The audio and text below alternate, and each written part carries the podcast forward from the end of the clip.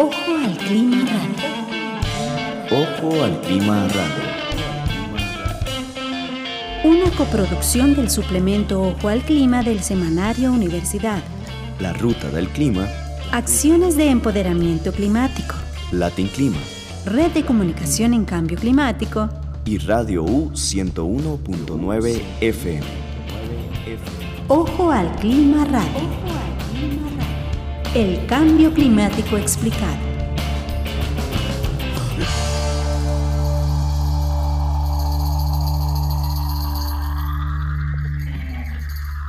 Buenos días, bienvenidas y bienvenidos a Ojo Clima Radio. Gracias por acompañarnos a esta nueva edición de este programa sobre cambio climático en Radio U 101.9. Mi nombre es Valeria Román, me acompañan Alina Aguilar y Mauricio Luna. Y hoy tenemos como invitado a Arturo Ramos Arias, él es gerente de operaciones de Electrofrío. Hoy vamos a estar conversando un poco con él sobre esta empresa, eh, también sobre el papel que tienen en la 5C y sobre una conferencia que va a haber sobre refrigerantes en septiembre. Gracias por acompañarnos. Hoy tenemos un tema muy interesante porque este, tiene que ver con los refrigerantes, pero además tiene que ver con el papel del sector privado en el Consejo Consultivo Ciudadano de Cambio Climático y también nuestro invitado nos va a hablar sobre una conferencia que se va a estar realizando durante la segunda mitad de este año. Eh, muy buenos días, eh, colegas, muy buenos días, don Arturo. Buenos días, ¿qué tal? ¿Cómo están? Muy bien, gracias por acompañarnos. Con mucho gusto, mucho gusto. Tal vez, don Arturo, para empezar a contextualizar a, nuestros oyentes, eh, empecemos por lo más básico. ¿Qué, ¿A qué se dedica la empresa Electrofrío y cuál es la relación con el tema de cambio climático? Eh, sí, bueno, eh, nosotros básicamente lo que hacemos es importar refrigeración comercial para supermercados y abastecedores y ese tipo de cosas. Y em, tenemos 30 años de estar en el mercado y por una cuestión muy puntual, como el, entre el 70 y el 80% de la refrigeración de este país pasa por, por nuestra empresa a nivel eh, macro. Tenemos unos clientes que son muy que son muy grandes y que ponen muchos equipos de refrigeración en supermercados, en restaurantes, en bares, en, ¿verdad? Entonces, esto hace que nuestra marca y nuestra empresa tenga mucha presencia a nivel país. Del 70 al 80, me Más o menos. Sí, eso es una presencia bastante significativa. y, y, justamente por esto es que nos metimos en el Consejo Consultivo de Ciudadano del Cambio Climático, en el 5C, que es más fácil. tal vez para contextualizar a los oyentes sobre el 5C, del cual ya hemos hablado en este programa, pero para los que no hayan tenido la oportunidad de escucharlo, el Consejo Consultivo Ciudadano de Cambio Climático es uno de los compromisos del país. Esto surgió a partir de las negociaciones que llevaron al Acuerdo de París, en la contribución nacionalmente determinada, en ese momento era prevista, con la aprobación por parte de la Asamblea Legislativa del Acuerdo de París, este, el llamado INDC pasa a ser el, el NDC o la contribución país. Y uno de los compromisos en, en, en, este documento es la creación de un Consejo Consultivo Ciudadano, que es una plataforma de participación con actores de sociedad civil y algunos del sector privado también, que es muy importante, como, como usted, don Arturo. Y el año anterior justamente se emite el decreto la administración anterior que este, oficializa el Consejo Consultivo Ciudadano. Cuéntenos cómo es que Electrofrío terminó ahí. Terminó en, este, en esta plataforma. Bueno, bueno básicamente eh, pertenecemos al sector industria y comercio. Y sí, el MINAE, eh, pues obviamente tiene los registros de importación de parte nuestra. Y fuimos invitados, eh, junto con todo el grupo de industria y comercio, y eh, se escogieron tres representantes por sección por, por em, del, del, subsegmento de comercio. Exacto. Y yo quedé dentro de esos tres eh, participantes eh, para estar en el consejo consultivo. Entonces pero básicamente tiene que ver por nuestro aporte en importación de cámaras de refrigeración. Es, ese es básicamente por eso es que, nos, que, que por ahí nos, nos involucramos. Lo cual tiene una relación directa con las emisiones país. Sí, eh, a nivel mundial, eh, tal vez para, para, explicar un poquito, la, la el frío no existe, el frío es provocado y se provoca eh, a través de gases refrigerantes. Algunos de esos gases refrigerantes eh, en tiempos un poquito más anteriores eh, dañaron la capa de ozono, eh, fueron los causantes, entre ellos y muchos otros eh, causantes, pero causaron parte de lo que hoy conocemos como el hueco en la capa de ozono. se hizo una, un acuerdo más o menos mundial. El protocolo, el de, protocolo Montreal. de Montreal, exacto. Uh -huh. fue, fue, fue más o menos acogido por muchos países. y empezaron a, a nació una, algunas alternativas. Estas alternativas eh, fueron buenas en un principio, pero eh, como todo, hasta que no se probara, no, no sabemos qué iba a pasar. Y pasó lo que no queríamos, causantes del calentamiento global. Son los gases refrigerantes que hoy por hoy se usa eh, en mucha parte del mundo. O sea que so solucionamos el problema de, de la, la capa, capa. De ozono exacto pero sin este sin saber consecuencias porque no uh -huh. sabíamos que iba a haber una sí, consecuencia o sea simplemente dijimos tenemos un hueco uh -huh. y tapémoslo y logramos como poner un parche pero el parche estaba medio malo digamos uh -huh. eh, el asunto es que estos gases refrigerantes eh, todos tenemos en la mayoría o mucha gente tiene un refrigerador en su casa y tiene gas refrigerante el problema no es que use el refrigerador, el problema es que si hay un hueco y en la tubería y se escapa el gas refrigerante, ese huequito, esa, esa fuga, el, famoso cuento de que compré mi carro y venía sin gas y voy a cargarlo. Cada vez que usted hace una carga es porque, el, porque su carro descargó gas refrigerante. Del ese, aire acondicionado. Del aire acondicionado, exacto. Uh -huh. Y ese huequito mandó X cantidad de gas refrigerante dañino a la capa de ozono. ¿Verdad? Entonces es por ahí donde anda el asunto. En el caso de las refrigeradoras domésticas y en los eh, equipos de refrigeración de las casas, si se les hace un hueco, ese es el problema que causamos. Uh, Arturo, un poco para detallar a aquellas personas que no saben qué es un refrigerante y ejemplos tal vez de refrigerantes. Ok, eh, ejemplos técnicos de refrigerantes. Okay, existen en este momento dos refrigerantes para diferentes temperaturas que se usa a nivel comercial. Hay muchos refrigerantes en realidad, pero existe uno que se llama R134, que es como para temperaturas para que usted saque su producto frío. Y existen otros gases refrigerantes para que saque su producto congelado, que es el 404. En el caso del 404, eh, y antes que se usaba el R22 son causantes ambos de, eh, de emisiones eh, de calentamiento global, ¿verdad? Eh, y actualmente estamos buscando un sustituto que ya existe a nivel mundial y creo que ya es lo que vamos a hablar ahora un poquito más adelante y en la conferencia de septiembre, eh, que son las nuevas alternativas que tenemos a nivel mundial todavía con muchas limitantes. Vamos a una pausa y ahorita regresamos a seguir conversando con Arturo. Ojo al clima radio todos los lunes a las 8 de la mañana por Radio U 101.9 FM. Podés ser parte de las historias que marcan a Costa Rica y al mundo en su lucha contra el cambio climático. Ojo al clima radio. El cambio climático explicado.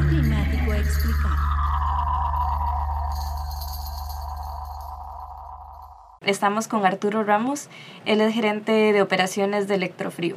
Eh, Arturo, tal vez si nos podés conversar un poco sobre este nuevo sustituto que, que emite menos emisiones. Sí, este es un gas refrigerante, es un hidrocarburo. Básicamente tiene muchas cualidades. Eh, es, su capacidad de enfriamiento es superior a nivel de velocidad, digamos, de tiempo. Vamos a ver, un, un producto dura para que esté en un punto óptimo de refrigeración entre 17 a 24 horas.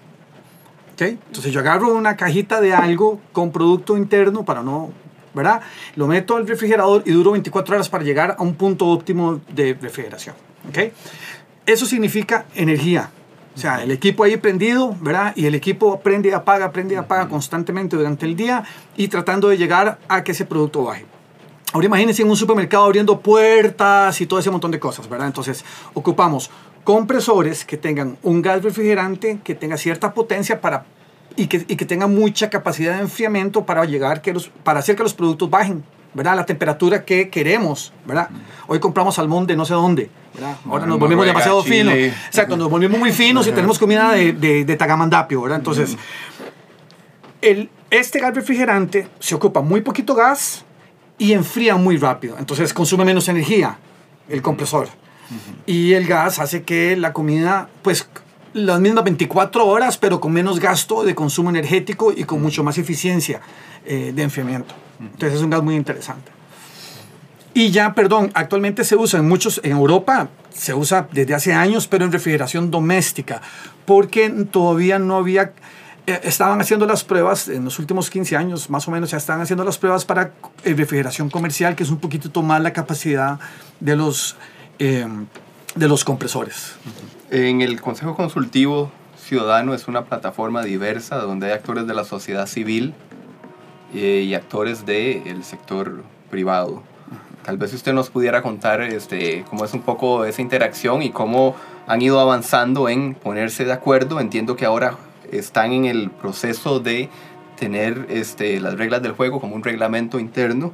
Tal vez si nos cuenta un poco cómo, cómo ha sido ese proceso con la visión claramente del, del sector privado al cual usted representa. Sí, ha sido muy interesante porque, eh, vamos a ver, eh, es, es demasiado diverso y todos tenemos intereses diferentes. Si nos cuenta algunos ejemplos de la ¿verdad? Por ejemplo, están representados las, eh, el sector mujer, está representado las asadas, está representado el sector indígena, están representado industria y comercio, está representado...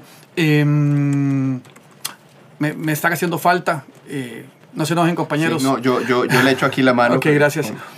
Tenemos biodiversidad y ecosistemas. Ajá y de movilidad y sostenibilidad urbana son algunos otros, otros así que, como agropecuario, forestal y pesca, que inclusive son...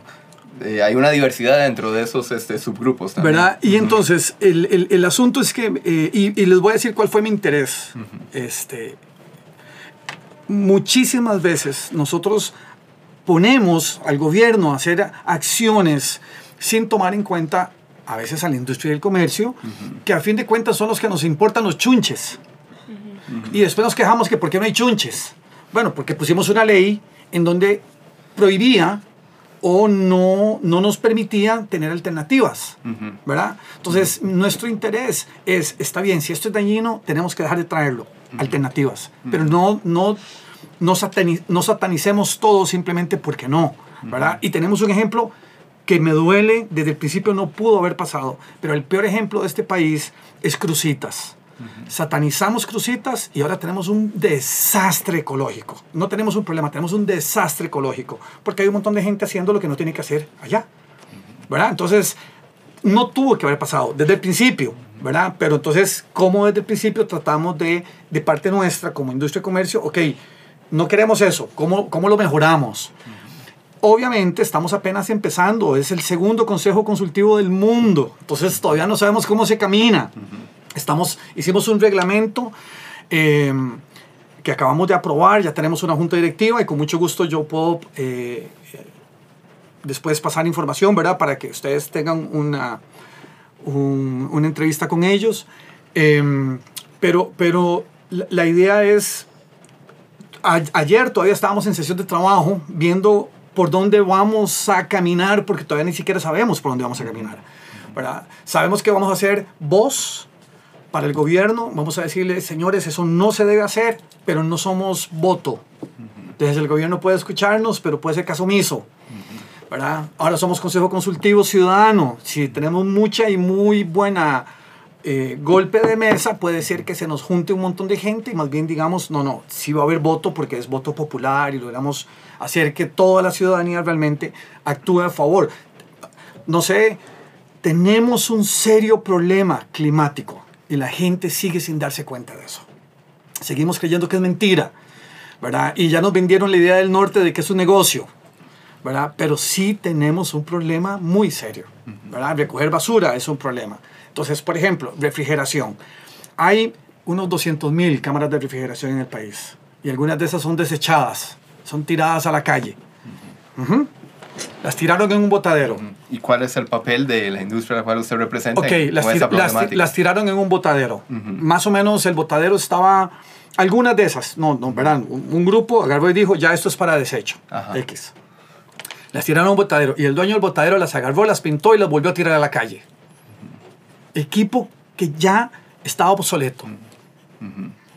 Entonces, nuestro papel es, empecemos por buscar un lugar que realmente cumpla con lo necesario. Tenemos un químico que tenemos que eh, desechar como tiene que ser. El gas refrigerante. Tenemos aceite, tenemos cobre, tenemos espuma. ¿Verdad? Entonces, hasta ahora existen un par de lugares en donde realmente hacen las cosas como tienen que ser. Pero hace tres años iban a dar a los ríos o en el mejor de los casos, ¿verdad? ¿Siente que el, el país tiene las condiciones para que eso suceda de manera más generalizada? O sea, que cuando yo voy a desechar mi equipo, sepa dónde llevarlo, por qué es importante llevarlo ahí, o si no las tenemos, qué nos hace falta para que la ciudadanía pueda este, tomar un papel activo con estos temas. La ley existe desde hace muchos años. La ley, eh, que no me acuerdo la- cuál era el, el decreto, pero la ley dice que usted compra un televisor y puede devolvérselo a la persona que se lo compró y le dice, tome, deséchelo usted como tiene que ser. Desde hace años existe la ley. Tenemos todavía, yo soy del siglo pasado, ustedes son muy jóvenes todavía. Yo soy del siglo pasado. Creo que todos aquí, vez más, más, más cerca de... Eh, un poco más cerca de eso. creo que las nuevas generaciones tienen más conciencia, ¿verdad? No que mi generación, que mi generación fue... Nosotros nacimos con el gasto, a nosotros nos enseñaron a gastar y consumir. Entonces nos va a costar, nos cuesta mucho cambiar ese, ese chip. Ustedes hicieron la conciencia, ¿ok? Ustedes hicieron la conciencia.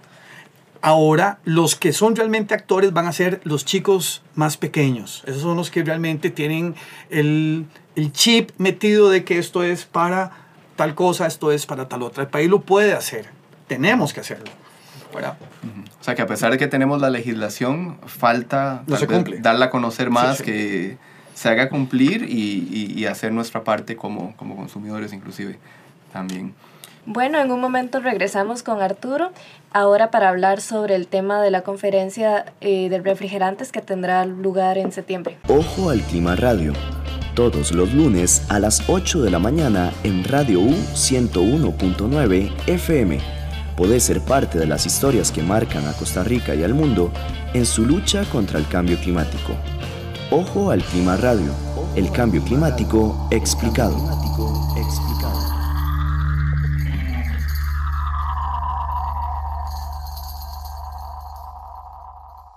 Arturo, cuéntenos un poco cuál es el objetivo de la próxima conferencia de electrofido en cuanto a hidrocarburos y gases alternativos. Vamos a ver, nosotros tenemos varios años de trabajar y, y en el país, hace muchos años, hemos venido trabajando con algunas instituciones, sobre todo con el INA, para enseñar buenas prácticas a los técnicos de refrigeración.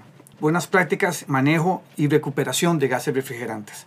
Algunos técnicos, por, digamos que porque el trabajo es muy tedioso, eventualmente a la hora de hacer el trabajo no son precavidos y, ups, eh, soltaron un poquito de gas, ¿verdad? Porque al final dicen, no, no, son solo 100 gramos. En 200 mil enfriadores es un poquito, ¿verdad? Un poquito mucho. Entonces, eh, la conferencia tiene que ver básicamente con eh, explicarles cuáles son las funciones y, y las ventajas del nuevo gas refrigerante, hablar un poco de los nuevos compresores y las nuevas alternativas que vienen. Eh, nosotros representamos una marca de refrigeración que es guatemalteca, que se llama Fogel, eh, Fogel Internacional es una, una fábrica que produce aproximadamente 100.000 cámaras de, de refrigeración al año. Es una, una empresa muy, muy grande en Guatemala. Nosotros tenemos ya muchos años de trabajar con ellos. Y eh, ellos son los que vienen a darnos todo el apoyo de la conferencia y ese tipo de cosas, porque ellos están pasando por requerimientos de sus propios clientes y ellos están pasando a estos nuevos gases refrigerantes. Los clientes ya se están dando cuenta que tienen beneficios. Habían algunas cosas que había que mejorar y que con los últimos años se ha ido mejorando, pero la conferencia básicamente va a haber una parte como teórica, un poquito de explicación muy general, pero va a estar muy dirigida a los técnicos, a cuáles son los usos y las precauciones, eh, porque es un gas un poco volátil y podría eventualmente causar eh, accidentes. En realidad, hoy por hoy muchas eh, amas de casa tienen en su casa en 25 libras de gas, ¿verdad? Eh, en, un, en, un, cilindro de gas. Eso es mucho más peligroso que lo que podría, que, que una cámara de refrigeración con gas, con un hidrocarburo. Pero eh, la gente hay que explicarles, sobre todo quienes vamos a estar manipulando los equipos. ¿Cuándo tendrá lugar esta actividad y este, quiénes, cuáles técnicos participan? ¿Cuál es el proceso para, para formar parte de esta? Eh, sí, la actividad, va a ser el 26 de septiembre. Eh, va a ser en el Hotel Trip en Sabana, detrás del Centro Colón. eh, básicamente eh, estamos invitando técnicos de algunas empresas que ya son eh, clientes nuestros, uh -huh. pero tenemos algunos campos, ah, más o menos como 100 personas, 100, 120 técnicos los que pueden asistir. Eh, está invitado Elina, está invitado, eh, tenemos que generar invitaciones a otras instituciones académicas tipo sede Don Bosco, tipo Samuels, eh, Calle Blancos, que son colegios técnicos que dan cursos de refrigeración y entonces ellos estamos, tenemos que generar todavía todo el grupo de invitaciones, todavía es un poco temprano, pero ya hay un adelanto de fechas y de lugar. Si alguien estuviera interesado, ¿a dónde puede dirigirse? Ok, eh, si alguien estuviera interesado, mi correo es eh, arturo ramos arroba electrofriocr.com. Y ahí, ahí, me dirige, me hace una, una, consulta. una consulta y con mucho gusto, si tenemos campo, no hay problema. O sea, la idea es que eh, poder generar un poco de conciencia eh, y de salud ocupacional para quienes van a estar trabajando con este tipo de, de refrigerante. Sería interesante también, tal vez más adelante, hacer algo así pero para los consumidores, por lo que hablábamos ahora que no muchas personas no saben dónde desechar su, su producto o incluso no saben tal vez a qué técnico eh, llamar y, y, llaman a X persona. Entonces también para generar conciencia en, en, nosotros los, los consumidores. Sí, eh, nos, vamos a ver, nosotros somos pésimos consumidores, pésimos consumidores. No nos damos cuenta, las etiquetas no las leemos, ¿verdad? No conocemos la ley, no conocemos cuáles son nuestros derechos.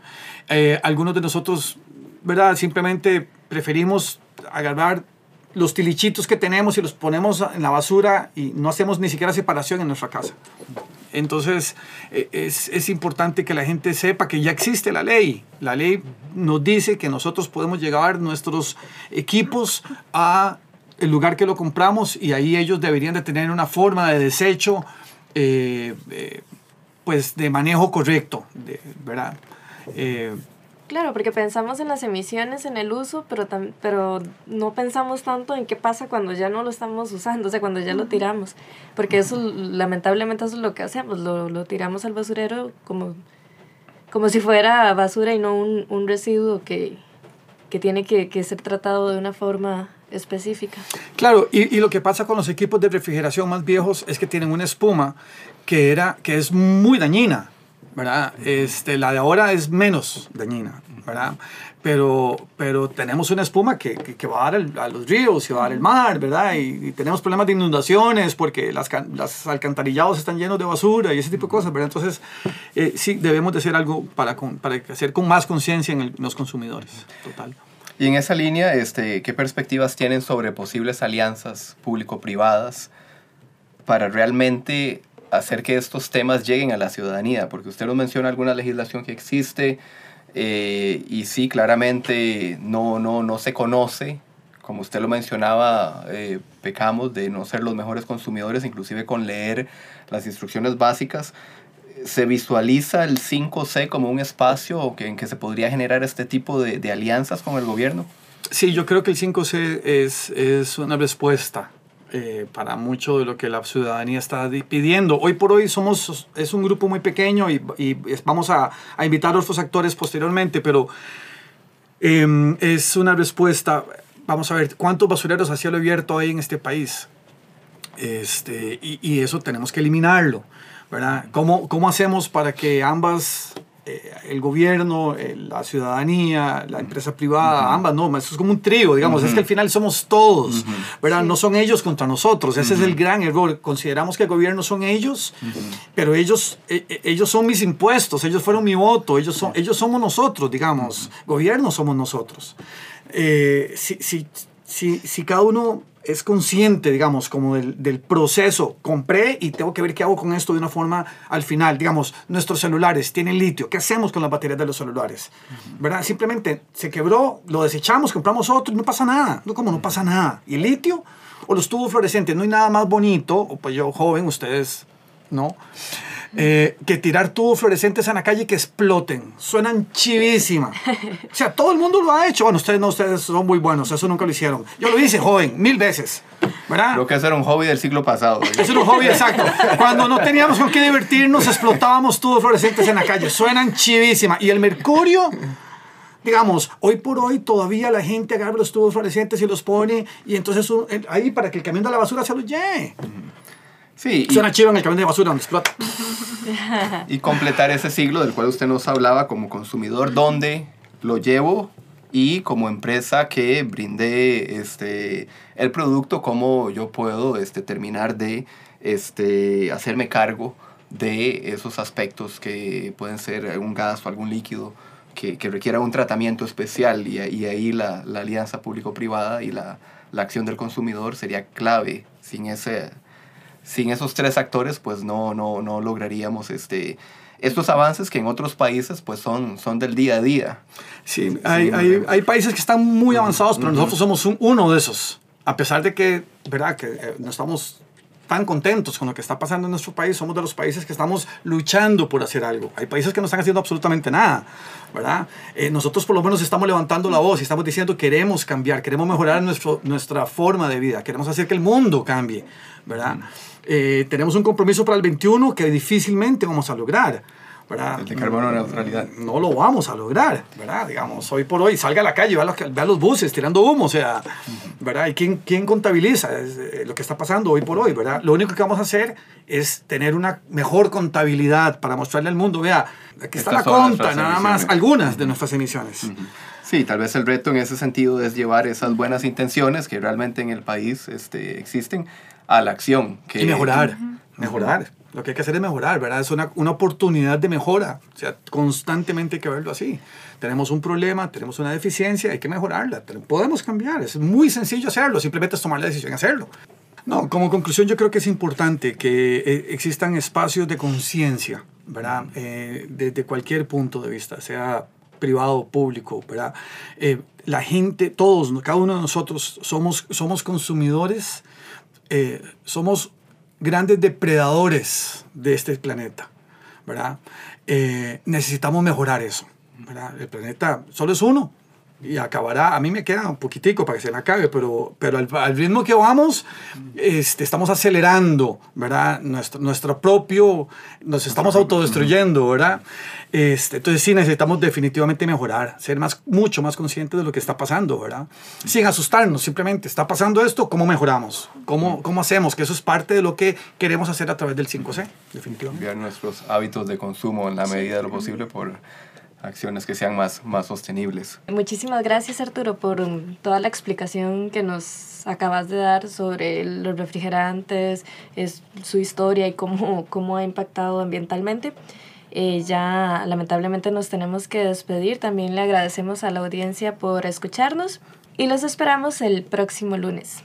Que tengan una bonita semana. Hasta luego. Muchas gracias. Hasta luego.